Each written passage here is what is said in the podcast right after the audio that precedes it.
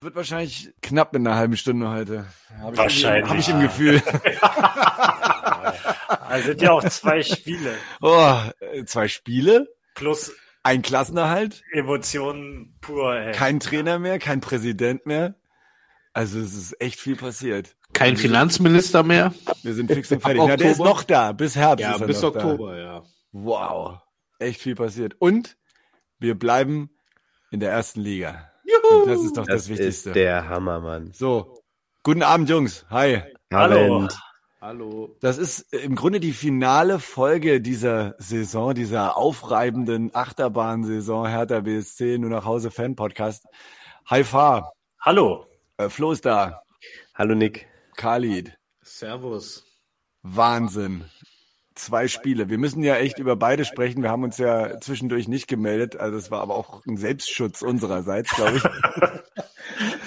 Weil wir waren beim Hinspiel im Stadion und sind ultra enttäuscht wieder abgezogen. Ja. Und äh, es gab einen bei uns in der Runde, der sich besonders drauf gefreut hat. Ne? Khalid, äh, du warst richtig ah. heiß und ready auf dieses allerletzte Heimspiel, ausverkaufte Hütte, Stadion voll. Und diesmal muss man auch zugeben, war auch richtig Emotion, Leidenschaft und äh, Fangesänge von allen Rängen zu spüren, oder? Also das, das hatte ich lange nicht mehr so, diese Gänsehaut, Khalid. Wie ging's dir da?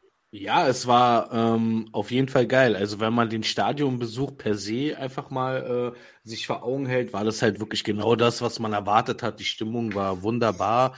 Die Ostkurve hat Stimmung gemacht. Sogar die Gegentribüne ist ab und zu mal aufgestanden. Ähm, die HSV-Fans waren auch zahlreich vertreten. Also ähm, das war so einfach vom, vom Event-Charakter her war das schon echt großartig und hat mega Spaß gemacht. Ich war auch mega drin. Also ich habe alles gegeben. Ich bin jedes Mal aufgestanden und habe geklatscht, gesungen. Also ich kann mir nichts vorwerfen. Ich das kann ich bestätigen, wie. Ja, ja, ich weiß nicht, wie es bei euch aussieht. Aber ja klar, das, das, das Spiel war dann halt äh, dementsprechend, äh, wie man das so oft leider bei der Hertha hat, dann nicht so, wie der Stadionbesuch äh, es, es äh, vorgibt. Oder ja, da, da gab es halt eine Diskrepanz, würde ich jetzt mal sagen.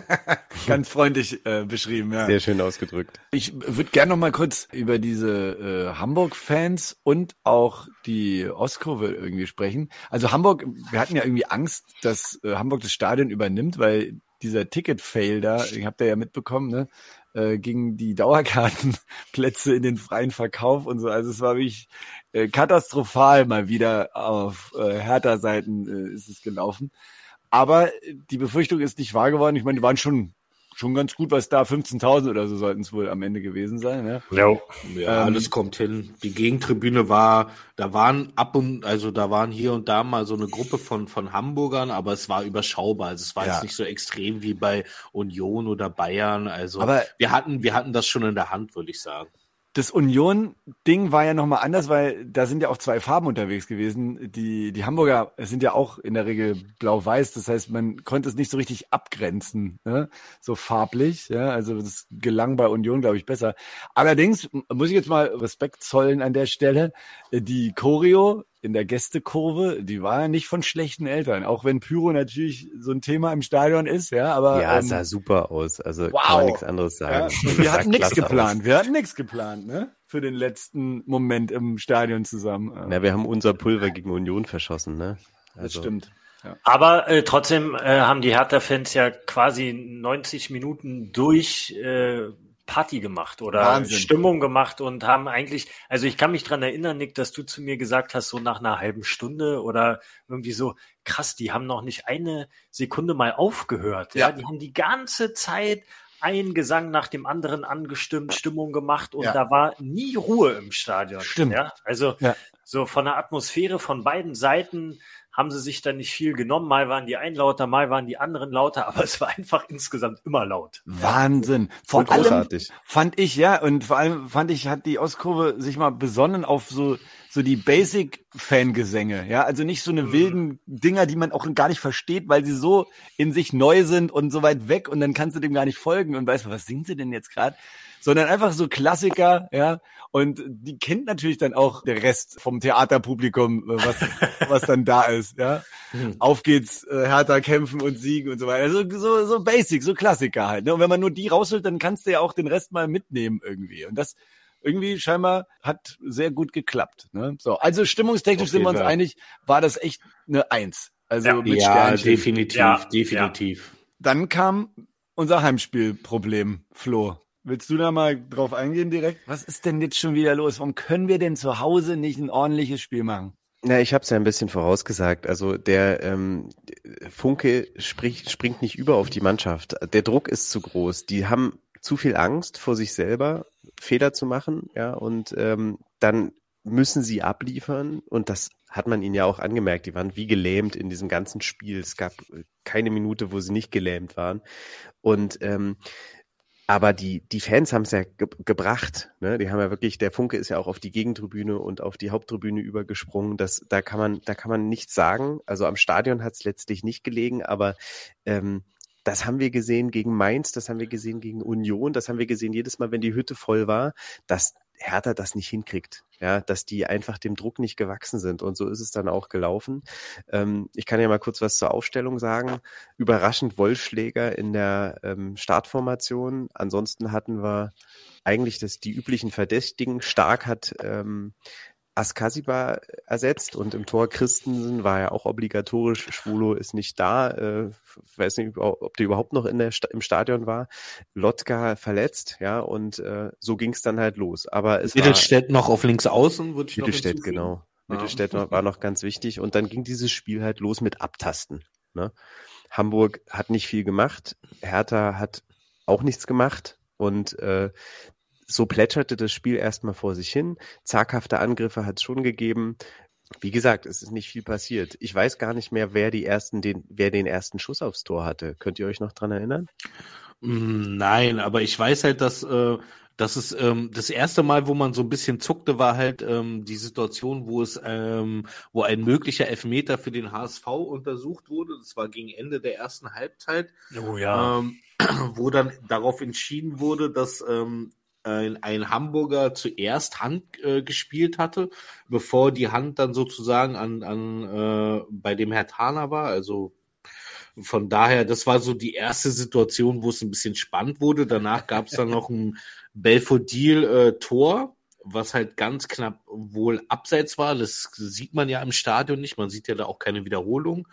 Und ja, das war eigentlich auch schon die erste Halbzeit, wenn man ehrlich ist. Also mehr Sag war mal, da auch nicht. Dass da nichts wiederholt wird, ist echt, dann tappst du da im Dunkeln, ne, als Fan, wartest ewig, bis dann der da zu seinem Monitor läuft und so und du denkst so, gib uns doch wenigstens auch eine Möglichkeit hier äh, zu judgen irgendwie, ja. Ähm, und äh, wir hatten ja Kontakt noch zum Kumpel, der vom Fernseher saß, meinte auch nur, da war die Hand vor der Hand quasi, ne? Und das hat uns ja mehr oder weniger gerettet und Khalid meinte nur, da ist wohl das Glück vom Videoschiri doch noch nicht aufgebraucht gewesen. Ja, ja, was du letzte Folge angekündigt hatte, ja, hat es nicht eingetroffen. Vor allem das Handspiel vom HSV-Spieler, ich glaube Rohr war das, das lässt sich wirklich nur erahnen. Ne? Und das Handspiel vom Herr Tana, das war sehr eindeutig. Da haben wir also wirklich äh, schon mal richtig Glück ja. gehabt an der Stelle. Es hat auch gefühlt ewig gedauert. Das ja. kam mir vor wie mindestens zehn Minuten, wie man darauf, also wo man darauf gewartet hat. Und die, die Angst einfach, weil der Klassiker wäre ja gewesen, klar, Elfmeter Hamburg brauchen wir eigentlich gar nicht Natürlich. groß drüber nachdenken und überlegen. Die kriegen jetzt einen Elfmeter. Und ich glaube, so spät war das aber gar nicht. War das nicht irgendwie die 17., 18. Minute oder so? Oder bin ich da jetzt falsch? Nee, das kann, also es kann sein. Ich weiß es nicht mehr genau. Ich hatte halt einfach nur das Gefühl, das waren die einzigen zwei äh, nennenswerten Szenen in der, ja, in der ja ersten auch. Halbzeit. Also ja, da bis dahin ja ist nichts passiert. Ja, also es war so, ja. ich hatte so das Gefühl, dass, dass unsere Hertha richtig auf dieses, auf diese Kompaktheit wieder eingestellt war und das auch bis zu diesem Zeitpunkt ganz gut hingekriegt hat. Aber mit dieser Szene, mit dem Handspiel ist der HSV so ein bisschen aufgewacht. Wir hatten zwar dieses äh, wirklich gut herausgespielte Tor durch äh, ähm, Belfodil, aber es war nun mal knapp abseits und damit haben wir Pech gehabt und das hat uns auch nicht in Schwung gebracht. Also letztlich haben wir das recht gut verteidigt, aber die Hamburger haben so ein bisschen von der Spielanlage her souveräner gewirkt, so ein bisschen lockerer, gelöster, als wären sie mhm, tatsächlich, genau. hätten sie diesen Druck nicht so. Ne? Mhm. Und so ging es dann auch leider die ganze Zeit weiter. Bei uns konnte der Knoten nicht so richtig platzen ähm, nach der Pause ist dann Gott sei Dank der Wollschläger, der wirklich völlig überfordert war, ausgewechselt äh, worden und durch Jovetic ersetzt worden. Das brachte ein bisschen Schwung. Ne? Da könnt ihr euch erinnern, der hat dann, äh, der Jovetic hatte auch einen Schuss aufs Tor, den er daneben ja. geknödelt hat. Ja, dann, genau, Belfodil hatte auch noch eine Aktion, wo er an der Grundlinie alleine durchgeht. Aber dann mitten in dieser Drangphase klingelt und zwar auf der falschen Seite, ja, und das durch ein wirklich unglückliches Tor, wie es dieses Jahr nur die Hertha kassiert. Boah, war das bitter, ey. Boah, und der Spieler krass, hat ey. zugegeben im Nachhinein, dass das kein Torschuss ja. war. Ja, ja das, das hat man ja auch gesehen. gesehen also, das, das hat meinen Tipp kaputt gemacht. Ja. Ich habe ja 0-0 getippt und das hat ihn kaputt gemacht, sonst ja. wäre es eigentlich ein klassisches 0-0-Spiel gewesen. Ja. Weil wir haben es ja auch gesehen, die, der, die Hamburger haben auch äh, die Angriffe nie gut zu Ende gespielt. Ey, Leute, wie oft hat dieser Jatta ins Niemandsland, wow. völlig frei ins Niemandsland geflankt, ja? Nick und also, ich haben den immer richtig gefeiert, ja, wenn der am Ball war. Ich fand ja. das auch nicht schlecht. Ja. Also, das war so, wenn der den Ball hatte, wussten wir eigentlich, also jetzt kann nichts passieren, alles gut, kann ein Bier genau, holen genau. gehen. Lass ihn nicht zurück, geht Pipi machen, alles ist, alles wird ja, bringt ihn wieder rein, ach, wieder zurück, ja, stimmt, ey, das war, das war nix. Aber dass der Jovetic so spät auch wieder und dann zeigt er natürlich auch gleich ein bisschen seine Klasse, aber das war ja schon, das war ja vorbei, das Spiel im Grunde, als er kam, ne? Ja, also ich meine, er kam zur Halbzeit. Für mich war es schon vorbei dann. Aber es fühlte sich so an, als wäre es vorbei. Ja, ja also, aber die, die, die beste Phase der Hertha kam ja im, im Prinzip nach der Halbzeit. Äh, ja, ja, ungefähr. sie kam mit ihm. Das muss man schon sagen. Genau. Also seine Einwechslung hat Schwung, Schwung reingebracht, aber gebracht, so richtig effektiv gebracht hat's nichts. Und wie gesagt, wann war das Tor? In der 58. Minute und danach war der Ofen sowieso aus. Ne? So danach haben die ha äh, Hamburger besser verteidigt. Die haben ja auch die zweitbeste oder beste Abwehr der zweiten Liga. Mhm. Und äh, Hertha ist nichts eingefallen. Da ging halt einfach nichts zusammen. Und es gab auch kein Aufbäumen und ich muss ganz ehrlich sagen, also für mich war es eigentlich damit gelaufen. Ja, ich habe ja. ehrlich gesagt nicht mehr dran geglaubt. Ich habe in dem Moment gedacht, wer soll das umbiegen? Ne? Mhm. Also wer so im Rückspiel gegen die beste Abwehr der zweiten Liga äh, und wir haben faktisch eine der schwächsten Offensiven der ersten Liga. Ja. Ähm, wer soll das da richten? Ne? Vor allen Dingen sind und waren wir ja auch keine Mannschaft. Also was mich sozusagen auch nochmal so richtig äh, nach unten gezogen hat, war halt äh, zu sehen, wie halt sozusagen, klar, die Hamburger, die machen halt einen Kreis und feuern sich halt dann nochmal an, die Spieler. Und bei, bei den Hertanern war es ja halt wirklich so, dass nach, ähm, nach Schlusspfiff ähm, sind ein paar sofort in die Kabine gegangen, ein paar standen noch auf dem Feld, die wussten aber auch nicht so richtig, was sie jetzt machen sollen. Gehen sie jetzt in die Ostkurve, feuern sie sich nochmal gegenseitig an, also wir haben das, ich glaube, ich und Fabian, wir haben das nochmal ein bisschen beobachtet, haben uns gefragt, ja, was passiert jetzt hier? Geht ihr nochmal in die Ostkurve? Bedankt ihr euch für die, für die tolle Stimmung, was ja, was ja auch gerechtfertigt äh, Absolut. gewesen wäre?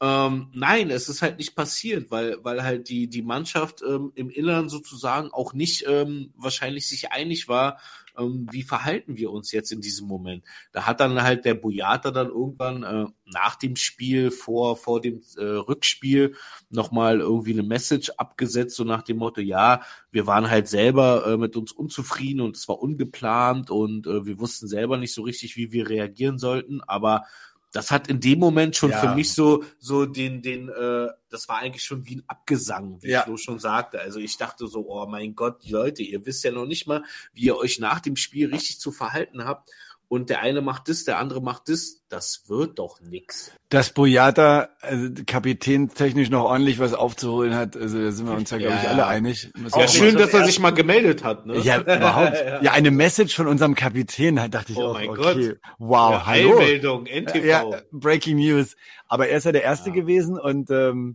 wie, wie, du schon sagst, nur so ein paar People sind da noch hin. Niklas Stark natürlich, weil das war sein letztes Heimspiel. Gab auch keine Verabschiedung. Also es war irgendwie so richtig wurstig alles irgendwie gemacht. Ja, Magath war ja auch auf der Pressekonferenz dann auch etwas überrascht äh, gewesen. Habt ihr das auch mitbekommen? Ne? Ja, der hat's ja nicht mitbekommen. Ne? Ja, ja, genau. Er ist ja sowieso der Erste immer. Genau, ja? ja. Und äh, meinte nur, ach so, ja, das, das, äh, das verwundert mich ein wenig. Ja. Meint er nur. Ja, aber ich, ich weiß auch nicht, der Typ, der ist, es ist so ein, ein Phänomen, ein Rätsel und gleichzeitig irgendwie so ein Hero zugleich ganz, ganz kurios, weil er hat ja auch äh, sowohl auf dieser Pressekonferenz, da dachtest du auch, er hat alles schon abgeschrieben. Ja, er hat überhaupt ja. keinen Bock mehr auf diesen ganzen Bums, ja. Äh, voll resigniert. Der hing ja, der schlief ja schon fast ein auf diesem Pult, ja.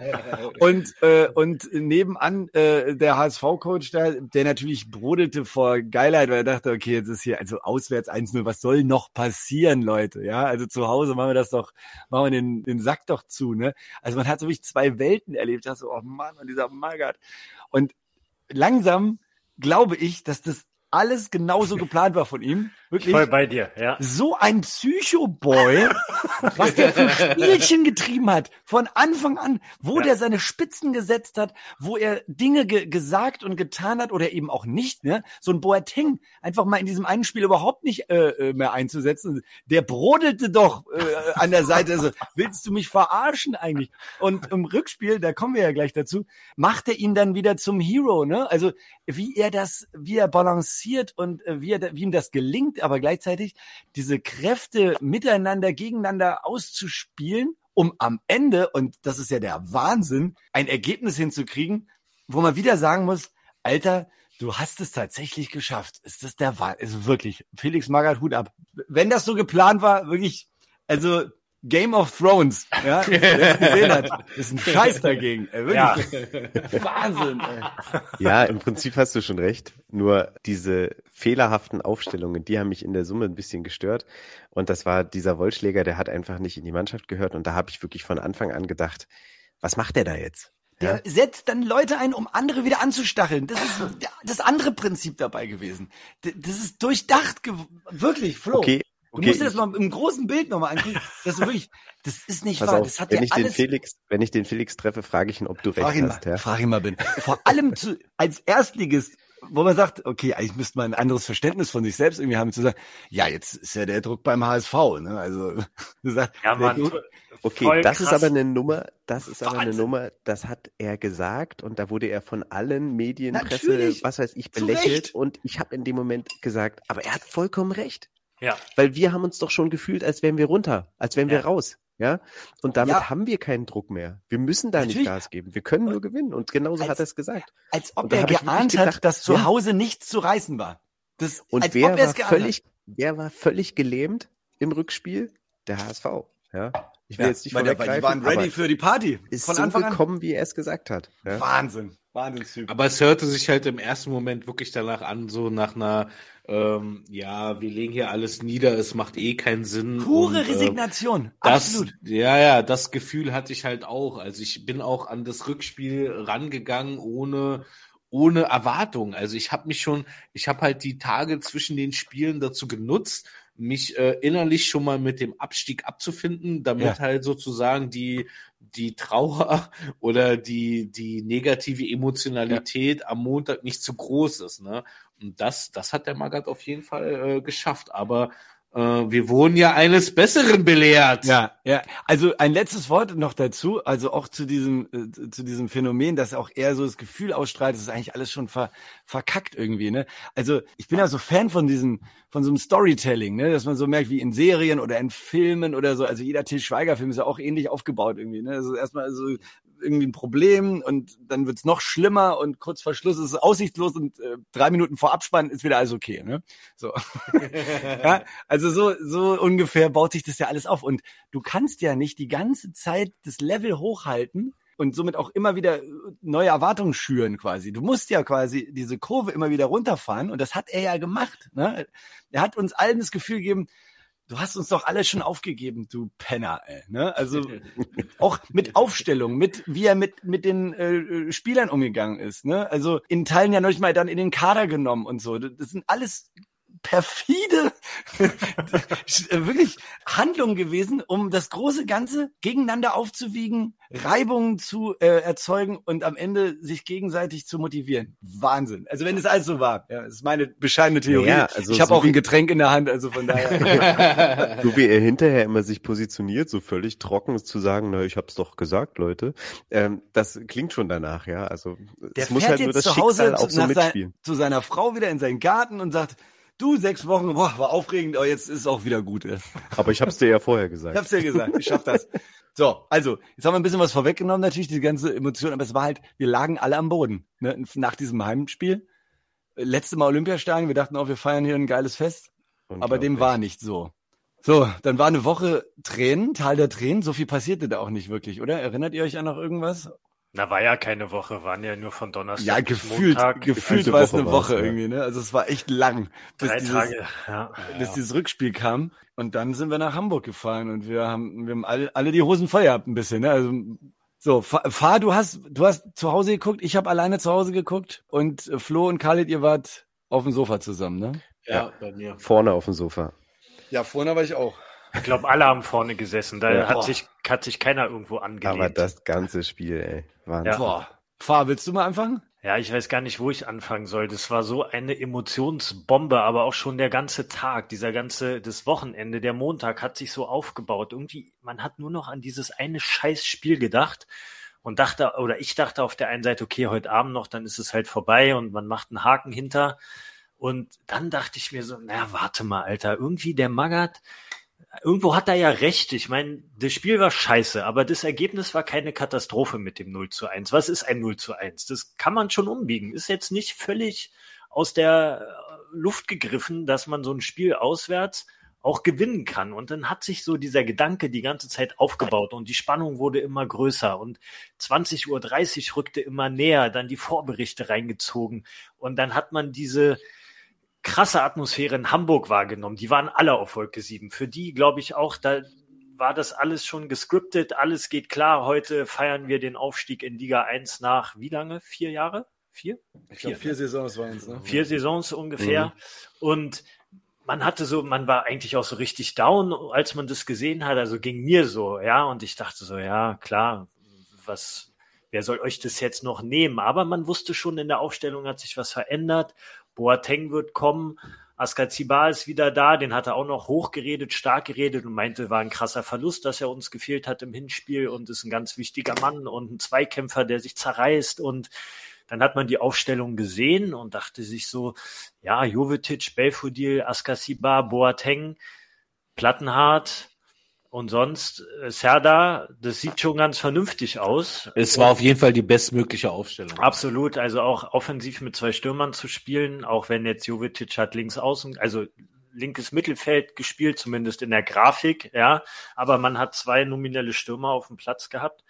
Und dann dachte man sich so, okay, wenigstens Aufstellung passt schon mal. Wenigstens da ist schon mal kein großer Fehler gehen wir mal rein ins Spiel. Und ich, also ich kann es gar nicht beschreiben. Ich habe wirklich jeden Ballkontakt inhaliert und war derart konzentriert und fokussiert wie lange nicht mehr bei einem Fußballspiel. Und wir hatten davon unheimlich viele. Also von Absolut. Den äh, ja, und es war also das letzte Mal, dass ich so fokussiert ein Fußballspiel gesehen habe, war WM-Finale 2014, Deutschland-Argentinien. Und ich fand irgendwie, für mich war das noch ein Tick krasser sogar. Ich weiß nicht warum, aber es ging halt wirklich um Leben und Tod. Ja, kann man ja nicht anders sagen. Und mein Handy ist parallel explodiert. Ich weiß auch nicht, was da los war. Ey, eine WhatsApp-Gruppe nach der anderen, irgendwelche Nachrichten. Menschen ja, von uns Leuten, hast du ja auch nicht reagiert, Mensch. Nee, nix, nix. Hat, es war, war ich auch völlig überfordert mit. Da haben sich Leute gemeldet, die sonst nie Fußball gucken, ja, ja, dem, genau. man, dem man dann noch erklären sollte, äh, wie funktioniert das jetzt hier und was ist hier mit der Aufstellung. Und ich greife mal ein bisschen vor, als es dann 1-0 stand. Äh, ja, wie, wer ist jetzt weiter? Und ich dachte, Leute, wollt ihr mich verarschen? Hört doch einfach mal auf. Du hast dich nicht gemeldet, ey. Wir nix habe ich ja gemacht. Wir ich habe ich hab, ich hab zeitweise gedacht, du hättest vielleicht eventuell gar nicht geguckt, weil du Schiss ja, hast.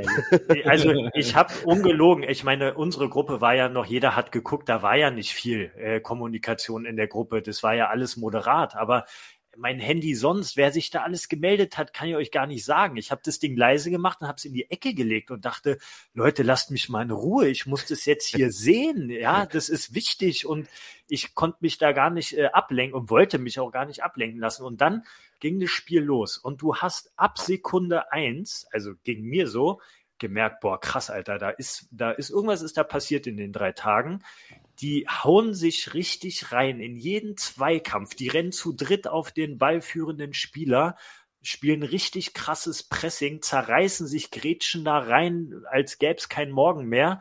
Und da dachte ich schon so, ja, okay, gucken wir mal, ne? Und dann kam ja so ein Moment, den wir in dieser Saison, glaube ich, ich kann mich nicht erinnern, müsst ihr mir mal helfen, äh, nicht erlebt haben, dass wir recht früh in Führung gegangen sind und das in so einem Spiel, ja, nach der Ecke von Plattenhardt, Doppelkopfball Boyata und wer war da noch dran? War noch Toussaint. Toussaint war es, ja. Ähm, und das Ding geht rein und ich bin explodiert. Also ich habe das ganze Haus zusammengebrüllt und ich meine, das war Minute vier, glaube ich. Ja. ja, vierte Minute mhm. und ich dachte, Alter, also einen besseren Start hätte sich die Hertha ja nicht wünschen können. Wir haben diesen äh, dieses Spiel von Donnerstag jetzt in Minute vier erstmal egalisiert. Wie ja. geil ist das denn? Ja, das hätte mir das vorher jemand gesagt, ich hätte es nicht geglaubt, hätte gesagt, ja, ja, erzähl mal. Ne? Und das war ja ein Momentum, was wir in der Saison noch nie erlebt haben. Und das war so krass. Und von der Minute an war es bei mir noch krasser. Ich habe jeden Ballkontakt, der in der Hertha-Hälfte war und jeder Hamburg-Angriff habe ich mir die Hand vors Gesicht gehalten, weil ich Angst hatte, jetzt passiert irgendwas und habe dann mit einem Auge zwischen den Fingern immer so durchgelugt. Und dann habe ich, habe ich damit aufgehört, als der Ball wieder in Hertha-Besitz war. Und so ging das ja das ganze Spiel, ja. Aber das Absurde ist, die, die Hamburger waren in der zehnten Minute zum ersten Mal in unserem, in unserer Hälfte. Ja, Mann, das war krass. Wir haben 10 zu 1 Torschüsse äh, in der ersten Hälfte, glaube ich, gehabt. Und sie hatten, und sie hatten, entschuldige und sie hatten äh, quasi einen Torschuss, Schuss, der vom Kommentator in einem Real Life sozusagen als nicht zeigbar bezeichnet wurde. Das ja. heißt, der HSV hat in der ersten Halbzeit nicht stattgefunden. Richtig. Ja. Wir haben die komplett auseinandergenommen. Das muss man einfach mhm. mal auf den Punkt bringen. Ja, die haben alle mit richtig dicken Eiern gespielt, wie man sich das immer gewünscht hat und ähm, haben nicht zugelassen. Und das war Hälfte eins und ich dachte mir, wow, Alter, 1-0 Führung, 45 Minuten schon mal rum. Besser hätte es einfach nicht laufen können. Und was mir auch krass aufgefallen ist, der HSV wurde richtig nervös. Und ja. dann hat man den Tim Walter an der Seitenlinie mal gezeigt, der vorher noch recht entspannt, gut gelaunt war, seine Kinder waren da, alles happy life, alles voll cool. Und dann hast du den an der Seitenlinie gesehen, wie der richtig in Rage war. Ich weiß nicht, was es für eine Szene war, aber man hat ihn öfter mal gesehen und du hast gemerkt, Alter, den geht jetzt der Stift, die haben Angst. Und das kenne das kenn ich von mir selber auch, so, so klassische Prüfungsangst. Du hast es eigentlich schon geschafft, aber es könnte dir noch mal jemand wegnehmen. Und genau mhm. so hat sich das angefühlt und das hat man denen auch angemerkt und angesehen. Und dann ging es halt in die zweite Hälfte und es ging ja im Prinzip genauso weiter. Und äh, die Hertha-Spieler haben auch nach hinten super gearbeitet. Also was ich auch mal hervorheben muss, so ein Serda zum Beispiel, dem Flo öfter schon mal auch zu Recht vorgeworfen hat, dass der nicht richtig nach hinten arbeitet. Alter, der hat sich zerrissen er, er hat sich wirklich zerrissen. Es gab ja dann später auch die eine Szene, wo Hamburg den Anschlusstreffer auf dem Fuß hatte. Definitiv. Ja, das war eine hundertprozentige Torchance. Und der wäre reingegangen, hätte Serda nicht noch sein Bein ja. eingestellt. Ja, absolut. Mhm. Und das wäre ja dann auch wieder the killing moment gewesen, äh, der, der härter Moment, wo wir, wo die alles hätte kippen können. Ja, ich meine, zu dem Zeitpunkt stand es dann schon 2-0. Wir hatten diesen super plattenhart Freistoß, wo, also äh, ich weiß, kann das überhaupt nicht hier wiedergeben, was das für ein Gefühl war, als der dieses Ding zum 2-0 da reindreht. Jeder rechnet mit einer Flanke, die auch durchaus hätte gefährlich werden können, gar keine Frage. Die Standards mit Platte sind ja die Waffe schlechthin gewesen, auch in den letzten Spielen. Und dann dreht er das Ding da rein und ich dachte, Alter, das, das also besser hätte man noch die Story gar nicht schreiben können. Ja? Absolut. Und ähm, dann stand es 2-0. Liga 1, wir sind dabei, wenn jetzt nichts weiter passiert. Und ich weiß nicht, welche Minute war es? 63. 63. Also noch gute 30 Minuten zu spielen und die können verdammt lang sein. Verdammt lang, ja. Und dann ging das so weiter. Der HSV hat natürlich auch versucht, wieder ins Spiel zu kommen, sich Torchancen zu erarbeiten. Dann kam diese Szene mit Zerda, ja, wo ich dachte, boah, krass. Also mehr Erleichterung geht gar nicht. Dann hatten wir auch noch ein paar gute Konterchancen, die man auch durchaus besser hätte verwerten können. Man hätte den Sack da durchaus auch zumachen können. Ja, Jovetic allein genau. aufs Tor zu, ey, das war hart. Aber der Winkel war, also war ja, nicht so war ganz so easy, ja, aber klar, hätte irgendwie klappen können. Äh, hat nicht geklappt, also blieb es bei dem 2-0. Und wenn der HSV irgendwie mit irgendeinem Körperteil noch ein Tor gemacht hätte, dann wären wir ja in die Verlängerung gegangen. Hätte, hätte Fahrradkette sind wir Richtig, aber man hat's ja, man ist ja, man ist ja geschädigt, ne? Man hat ja das eine oder andere Hertha-Spiel gesehen. Und wenn man statistisch zusammenrechnet, wie hoch die Wahrscheinlichkeit gewesen wäre, dass noch ein Anschlusstreffer fällt oder Schlimmeres, dann ist, die wäre hoch gewesen, die Zahl. Und dann haben wir das Ding wirklich über die Bühne gebracht. Dann Nachspielzeit fünf Minuten, sechs Minuten, ähm, also irre lang, kam mir vor wie 15 und dann pfeift er echt ab, ja. Und ich dachte es und ich konnte es zuerst gar nicht glauben. Ja, mein Handy in der Zwischenzeit, glaube ich, keine Ahnung, der Akku schon alle gewesen oder hat sich, hat sich selber aufgelöst. Äh, krasse Nummer, wirklich eine krasse, krasse Nummer und an Erleichterung und Emotionen wirklich nicht zu überbieten. Aber so richtig Angst gemacht hat einem der HSV eigentlich nicht. Natürlich sind so Szenen dabei, aber ihr müsst euch mal vorstellen, äh, wie lang diese Nachspielzeit war. Und kein einziger HSV-Spieler hat mal dieses Hoch und Weit bemüht. Die haben den Ball nicht nach vorne geschlagen. Die haben den Ball teilweise nach hinten gespielt, obwohl sie eigentlich unbedingt ein Tor brauchten. Das, da habe ich mich wirklich gefragt, was ist denn das für ein Fußball? Und äh, so, in, so ähnlich hat sich das umgekehrt äh, im Hinspiel äh, angefühlt, als auch gar kein Aufbäumen vom, von Hertha kam. Ne? Aber das war natürlich Erleichterung pur, absolut, ja. Aber Thema äh, HSV äh, Hin- und Rückspiel komplett anderes Team irgendwie. Also so wie wir das ja normalerweise kennen, ne? Wie die Hertha, ja. ja waren, ich glaube, es lag eher an der Hertha. Ja, ja, natürlich. Es, es, liegt also, ja bei uns ja auch oft am Gegner. ähm, oh. Aber, aber äh, was ich, was ich dann ja auch so bezeichnet fand, man hat richtig gemerkt, die haben damit überhaupt nicht gerechnet, dass das ja. jetzt hier so krass. Ja. Und es war überhaupt kein Szenario bei denen irgendwie auf dem Zettel so. Und deswegen auch die, auch die Fans, ne, es wurde ja mit jeder Minute ruhiger. Nach dem ersten Tor war schon richtig die Stimmung wie so ein Stecker rausgezogen. So. Äh, ja. Erstmal äh, Volkspark auf Low, so. Und dann hat's auf einmal den Hertha-Block gehört. Da dachte ich, was passiert hier gerade, ne?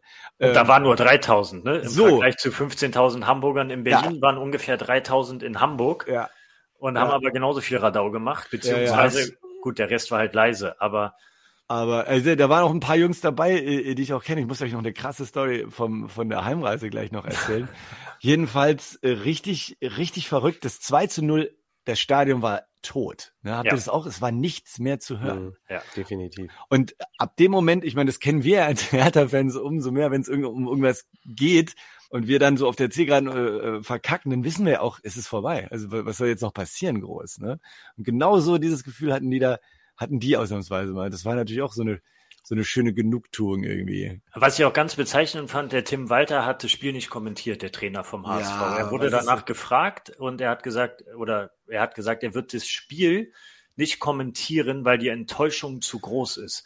Und das ist ein ganz krasses Statement, weil ähm, er also es wäre gelogen, wenn er gesagt, gesagt hätte, ja, wir haben alles gegeben und wir haben, wir haben gut gespielt. Nee, haben sie nicht. Sie mhm. haben sich von Hertha quasi so krass unter Druck setzen lassen und an die Wand spielen lassen. Damit mhm. haben sie selber nicht gerechnet und deswegen ist die Enttäuschung auch bei jedem Einzelnen wahrscheinlich ja. unbeschreiblich groß. Ja. Und das spricht allerdings auch für die Hertha. In so einem Spiel so eine Leistung abzurufen, Absolut. 90 Minuten, Boateng 88 Minuten durchgespielt, wusste man gar nicht mehr, ob das überhaupt physisch möglich ist. Ja. Und ich glaube, der wäre auch noch bis zur 120. gerannt, wenn er gemusst hätte. Also gerannt ist er, ist er nicht so viel. Nicht mehr. gerannt, gerannt ist das schon seit der 60. Minute nicht mehr. Jetzt müssen wir auch mal ein bisschen kurz mal die Emotionen äh, mal kurz rausnehmen und ähm, Nein. also ein Boateng, den, ähm, der hat ein super Spiel gemacht, aber also Flo und ich, wir hatten auch den Eindruck, den hätte man auch ruhig mal 15 Minuten früher rausnehmen der können. Der Wechsel kam zu spät, weil er, weil er halt einfach auch nicht mehr konnte. Aber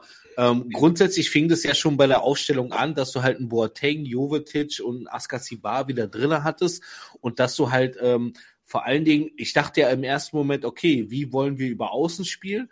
Ähm, das hat insofern funktioniert, dass wir halt ähm, hohe Außenverteidiger hatten, also Pekarik und Plattenhardt, die haben halt super viel für die Offensive getan. Also das muss man auch mal lobend erwähnen. Die sind super viel gelaufen und haben halt auch super viel Einsatz gezeigt.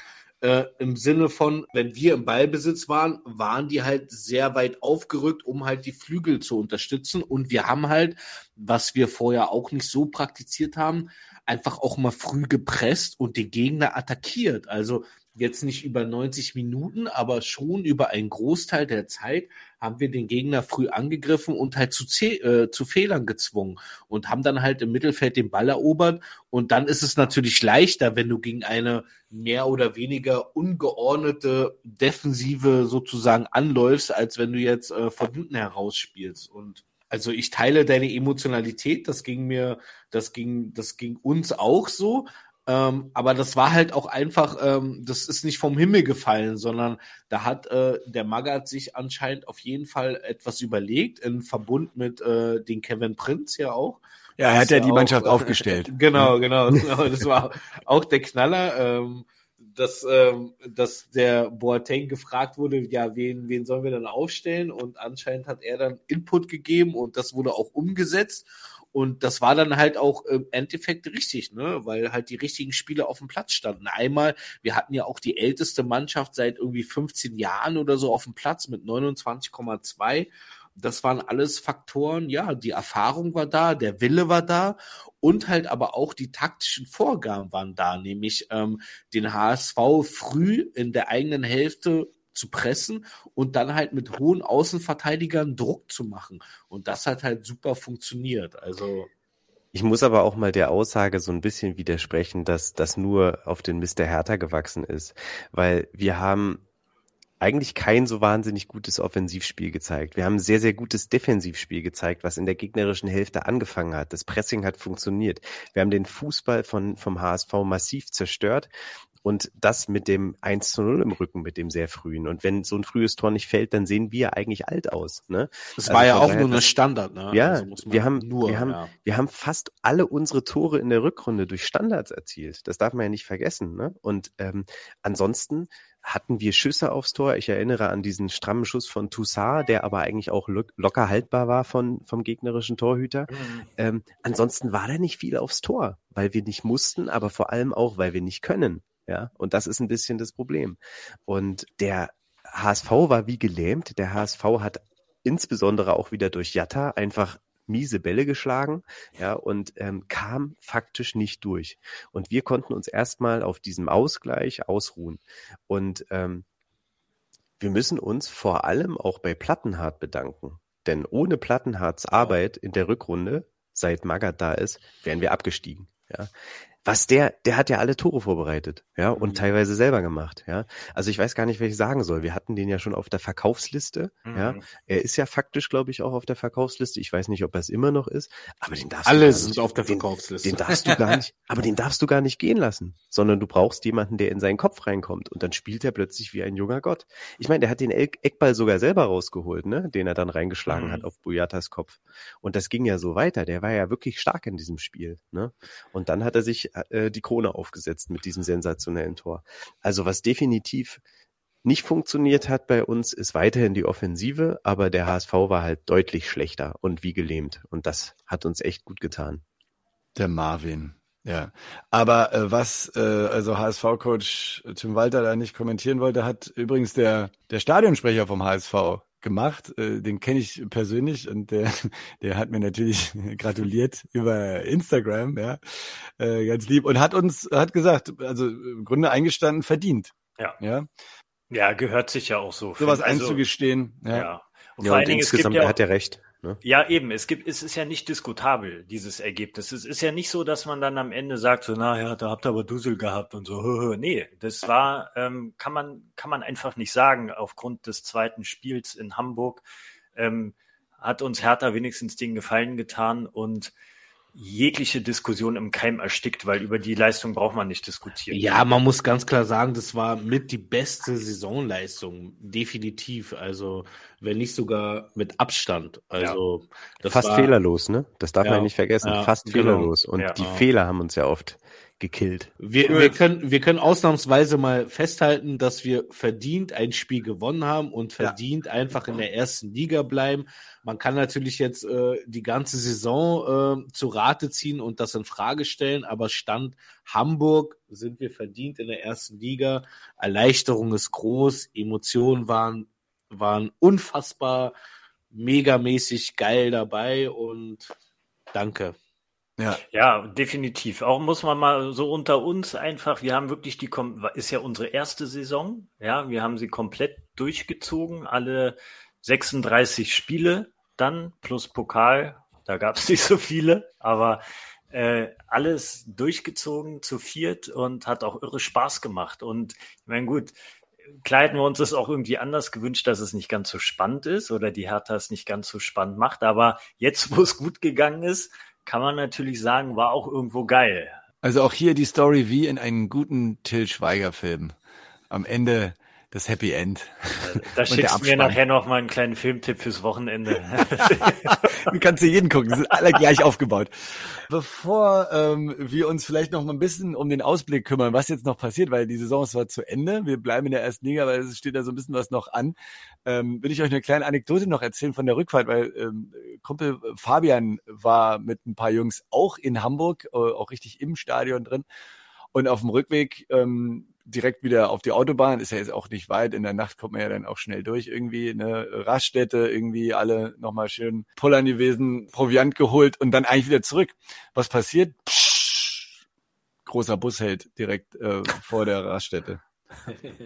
Wer steigt Hertha aus? Bus. Nein, wirklich? Die gesamte Mannschaft von Hertha BSC. Ah, geil. Ja, ja, geil. geil. Steigt aus äh, voll im, im, im Siegestaumel, äh, wollen sich alle noch schön Munition holen für den Rest der Fahrt irgendwie. Ja? Geil. Ähm, äh, Serda, Askasiba, ähm, Boateng und äh, Niklas Stark ähm, waren die, die man sofort am Anfang dann da gesehen hat. Und ähm, ich hätte die alle geknuddelt. Äh. Ja, surreal beschreibt er. Das war natürlich äh, eine Traube von Hatana-Fans und so. Und es war quasi die Party, die sie da im Stadion ja nicht wirklich hatten, haben ja. sie auf einmal in dieser Raststätte vollendet quasi. Also äh, Videos hat er mir geschickt und so in den Armen haben sich gelegen und so weiter. Und dann äh, Niklas Stark, ähm, ich meine, er wurde viel gescholten, ja, er hat äh, bestimmt auch das eine oder andere gute Spiel ja für uns gemacht und so. Jetzt ist er ablösefrei auf dem Weg. Wohin? Ich, wir wissen es gar nicht wirklich, ne? Bisher gibt es nee. keine Informationen darüber. Aber ähm, geiles Ding, stellt sich da in die Mitte und sagt äh, zu allen Fans, ne, die, die auch dort getankt haben, unter anderem ja auch mein Kumpel. Kauft euch, was ihr wollt, ich zahle heute alles. Wie geil. ja, aber, äh, nett, ne? Es kostet, ja, ist, ja, ist ja nichts. Ja, Peanuts, ein ne? Hoch aber, auf Niklas, Alter. Ja, aber also, die, aber die Szene war toll cool, einfach, ne? Echt schön, sowas, was man in Erinnerung behält, so, ja. Mega, mega und, Story. Äh, ja, und dann alle wieder eingestiegen und sind äh, von dann gefahren und das war natürlich krass. Ähm, in dieser Nacht so, ne, auch noch, ja. Ich finde auch geil, dass einfach alle bloß nicht in Hamburg bleiben, Alter. Zack, nach Hause. Was wollen wir da? Was wollen wir in Hamburg? Ja, die Mutterstadt wartet. Ja, ja ne, normal hast du ein fettes Hotel gebucht oder so, ne? Aber nein, man, alle in Bus und nach Hause.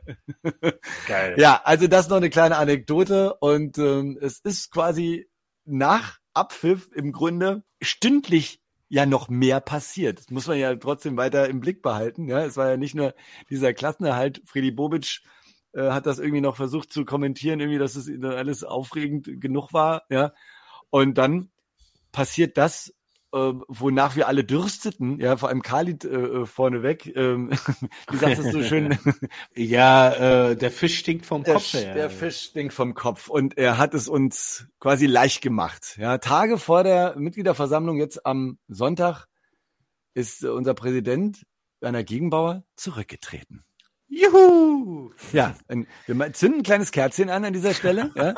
ähm, wir waren selbst nicht im Präsidium, also wir können jetzt nicht äh, bezeugen, was da alles schiefgelaufen ist. Allerdings äh, in unseren Augen, so haben wir das ja auch äh, schon die anderen Folgen mal immer wieder aufflammen lassen, ist zu wenig passiert in so viel Amtsjahren, ne, was eigentlich äh, nicht da, nicht, nicht sein darf. Ne? Also es ist einfach äh, zu viel stehen geblieben, Thema Stadion, also Thema äh, Ultras und die normalen Fans und Teamzusammenhalt irgendwie im Verein querelen. Es geht um den äh, Investor. Also es lief alles denkbar schief.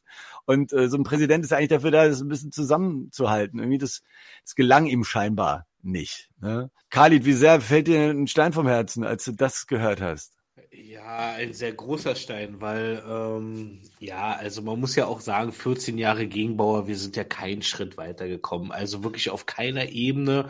Wir haben Stress mit dem Investor, den, den man halt auch irgendwo braucht im, im heutigen Fußball, um irgendwie erfolgreich zu sein. Und von daher ähm, war das gestern ähm, für mich eine Nachricht, die, die einfach nur schön war, dass er endlich auch von sich aus sagt, wir müssen jetzt nicht extra irgendwie Abwahlanträge machen und haben da irgendwie wochenlang äh, eine Ungewissheit, sondern nein, Junge, danke für nix. Yalla bei, Alter. Wirklich. Also. Okay. Ja, man muss, man muss ja mal sagen, ne, er hat ja auch dieses, dieses Interview gegeben, äh, die Bildzeitung hat es, glaube ich, abgedruckt, wo er gesagt hat, wo er gefragt wurde, was war denn ihre größte Errungenschaft in der Zeit? Und da sagt er, dass er diese 374 Millionen eingeworben hat in den Verein. Das wäre seine größte Errungenschaft gewesen. Wow. Ja, wann ist denn das passiert? Vor drei Jahren? Und was ist damit passiert? Ja, also Nix. wir haben zweimal gegen den Abstieg gespielt. Also von daher, was soll, was wollen wir mit der Kohle, wenn wir dann da quasi in der zweiten Liga waren, landen? Und ähm, ja, dann hat er noch zwei super Aufstiege gehabt, dem gegenüber standen zwei super Abstiege. Also das Khalid hat vollkommen recht. Es war Stagnation. Nein, es war sogar eher Rückschritt. Ja, ne? definitiv. Weil wir haben, wir haben vor ein paar Jahren auch mal ganz oben mitgespielt mit André Voronin und äh, mhm. äh, Marco Pantelic im Sturm. Ne? Und was ist seitdem passiert? Wir spielen Jahre, Jahre, Jahre gegen den Abstieg und teilweise sind wir runtergerutscht.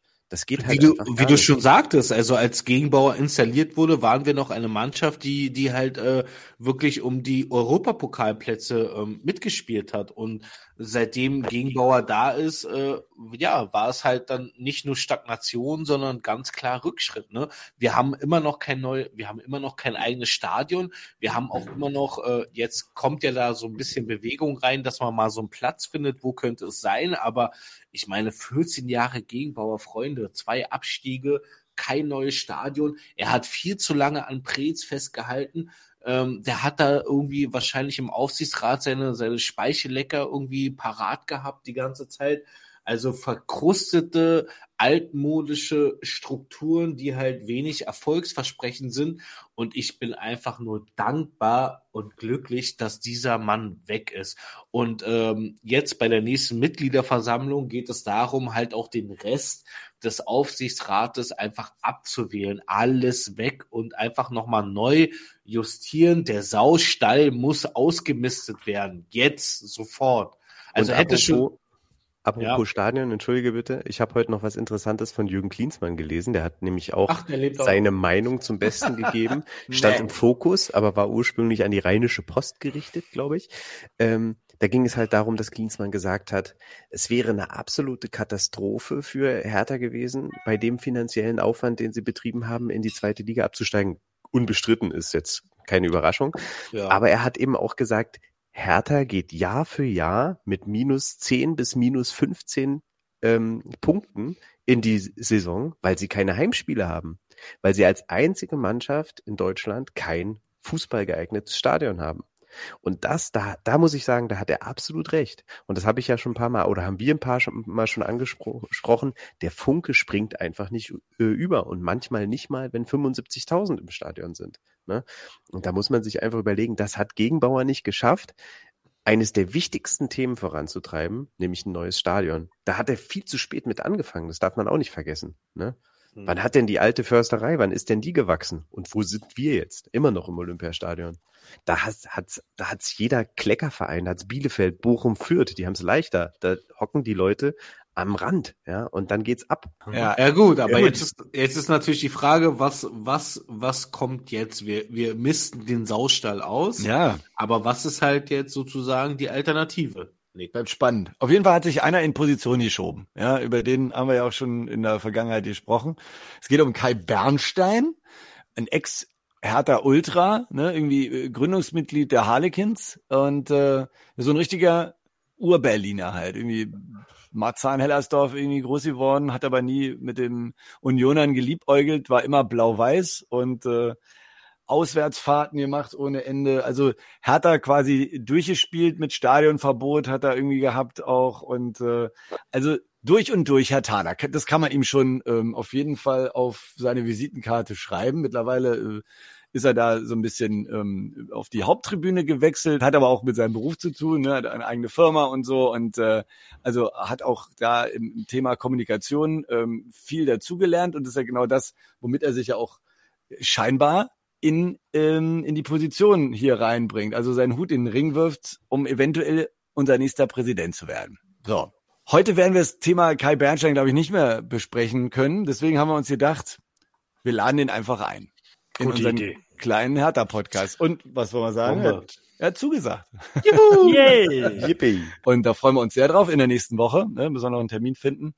Und äh, dann ist ja auch die Mitgliederversammlung Geschichte. Ähm, da wird bestimmt einiges passiert sein. Ne? Also Thema Abwahl ist natürlich schon hinfällig. Ja, da gab es ja auch diverse kleine Anträge zu dieser Geschichte. Das ist ja schon, schon wieder passiert. Naja, na gut, ähm, es geht halt nochmal um die Abwahl des, des restlichen Aufsichtsrates. Also es ist ja nicht nur Gegenbauer, der da, der da, ähm, wie gesagt, sich da auf seinem Sitz eingerichtet hat und sich festgetackert hat, sondern da sitzen ja noch ein paar andere Menschen, ne? Und ähm, das wird am 29.05. am Sonntag dann halt nochmal ähm, besprochen werden, ne? ob, ob die halt auch abgewählt werden. Und dann muss man halt komplett ähm, alles nochmal neu wählen. Und das wird sehr interessant. Und der Lars äh, hat sich auch angekündigt, zum ersten Mal sozusagen ähm, bei einer Mitgliederversammlung ja vor den Mitgliedern zu sprechen ne, und sich zu äußern, was auch nicht uninteressant ist.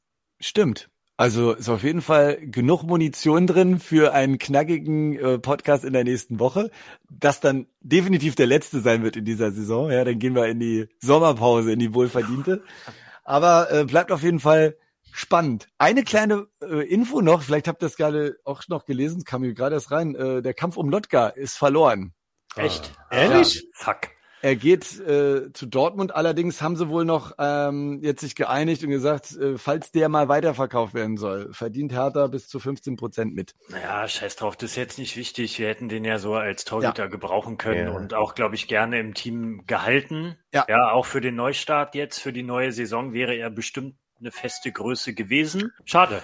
Definitiv, ja. aber man muss halt auch sagen, ähm, Torhüter gibt es in Deutschland wie äh, Sand, Sand am Meer. Meer. Ja, ja, aber man muss dann halt auch den richtigen Transfer machen, ne? Also. Ja, aber ich meine, Christensen hat jetzt auch in den zwei Spielen keinen schlechten Eindruck hinterlassen. Also das ähm, stimmt. Lasst uns, lasst uns dem mal eine Chance geben. Also ich, äh, ich finde es auch schade, aber ich finde es jetzt nicht dramatisch. Das ist jetzt kein Thema, was mich beschäftigt. Dann ähm, soll der Lotka halt da in der zweiten Mannschaft bei Dortmund äh, glücklich werden. Ähm, viel Glück, danke für alles und äh, ja dabei.